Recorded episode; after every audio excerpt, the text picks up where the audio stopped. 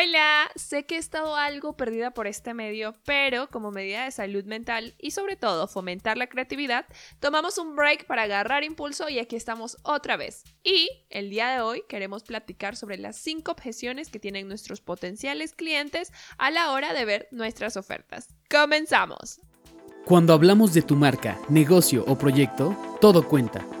Aquí conocerás algunos de los puntos clave para crear una experiencia de marca completa desde la definición de promesa hasta medios para lograr más ventas. Platicaremos de miles de temas que seguro te interesarán. Acompáñanos en un diálogo breve, casual y divertido, pero que nos tomamos muy en serio. Te damos la bienvenida a tu podcast. Todo cuenta. Durante estas semanas estuve leyendo el libro de Josh Kaufman, MBA Personal, y además de recomendárselos, obviamente es una joya. Quiero hoy platicar sobre las cinco objeciones que él menciona que nosotros tenemos que tener en cuenta al momento de crear una oferta y puntos que debemos de cuidar porque al igual que tu cliente tiene estas objeciones, tú también las has tenido al momento de realizar una compra. Vamos a ello. La primera de ellas es es demasiado caro. La versión a la pérdida hace que gastar dinero se viva como una pérdida.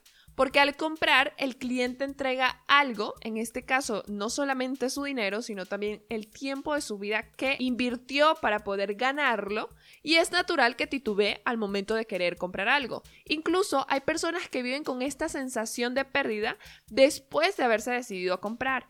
A este estado se le denomina el remordimiento del comprador. Una de las formas que podemos atender esta objeción es siempre ofreciendo un precio menor a los beneficios. Y no me malinterpretes, no me refiero a que tengas que bajar el precio de tus productos o servicios. A lo que yo me refiero es que seas muy descriptivo en los beneficios que va a lograr tu posible cliente al momento de adquirir tu producto y que el costo de inversión no se vea mayor a los beneficios. La segunda objeción es no servirá.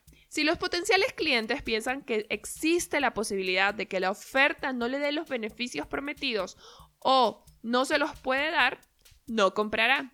Este punto es muy importante cuidar porque en ocasiones, por querer ofrecer una transformación increíble, dejamos de cuidar lo real que puede llegar a ser. Es como ese momento cuando ves una super promoción de vuelo o de compras de accesorios y lo primero que piensas es esto de seguro a la primera se va a dañar. O, si fuera el vuelo, es como, esto, este vuelo no es real, esto no existe.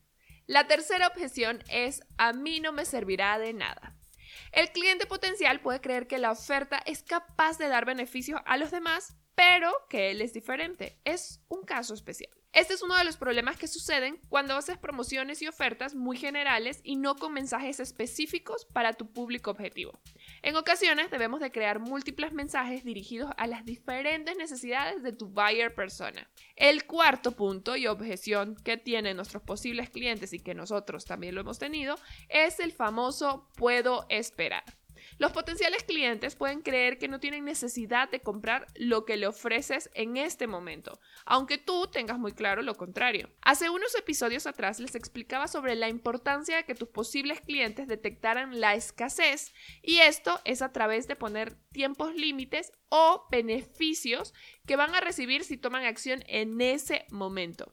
El sentimiento de perder algo siempre va a ser mayor al de ganar algo. Te pongo un ejemplo. No es lo mismo que yo te diga, acabas de ganar 100 dólares, que obviamente, qué felicidad, a diferencia que te diga, acabas de perder de tu dinero 100 dólares. Porque ese sentimiento de perder te hace sentir como bobo, menso. O sea, te sientes mal.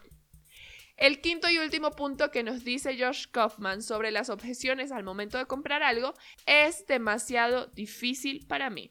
Si la oferta implica que el cliente debe hacer algún esfuerzo por su parte, puede que crea que eso le va a complicar la vida. Te pongo un ejemplo que siempre sucede. Si quieres obtener este producto, ve al link en mi bio. En el link en mi bio te mando una página web. En la página web te mando WhatsApp y de WhatsApp te mando un link de pago a través de PayPal y tienes que salir, poner tus datos personales y automáticamente hay muchos clientes que dicen esto no vale la pena, no tengo tiempo en este momento y automáticamente estás perdiendo una venta. Evita que esto suceda. Hazle la vida simple a tu posible cliente. Y ya para ir cerrando la tarea de hoy, porque sí, siempre tenemos tareas, la tarea está alineada para dos escenarios. El primer escenario es que si ya creaste tus promociones para Navidad, revisa que estés tomando en cuenta estos puntos y ajusta tus promociones. Dos, si aún no has armado tu estrategia para la época más fuerte de ventas del año, te recomiendo lo siguiente.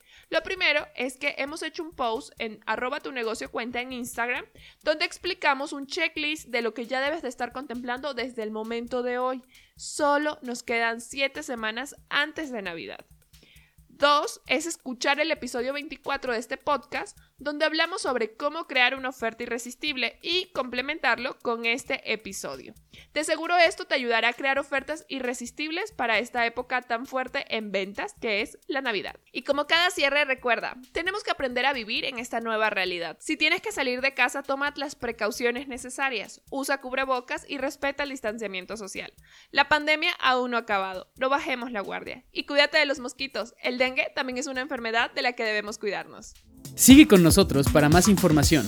Conecta con nuestras redes y cuéntanos sobre qué quieres conocer más. Muy pronto estaremos de vuelta para compartir más contenidos estratégicos. Recuerda que a la hora de comunicar y construir una experiencia de marca, todo cuenta.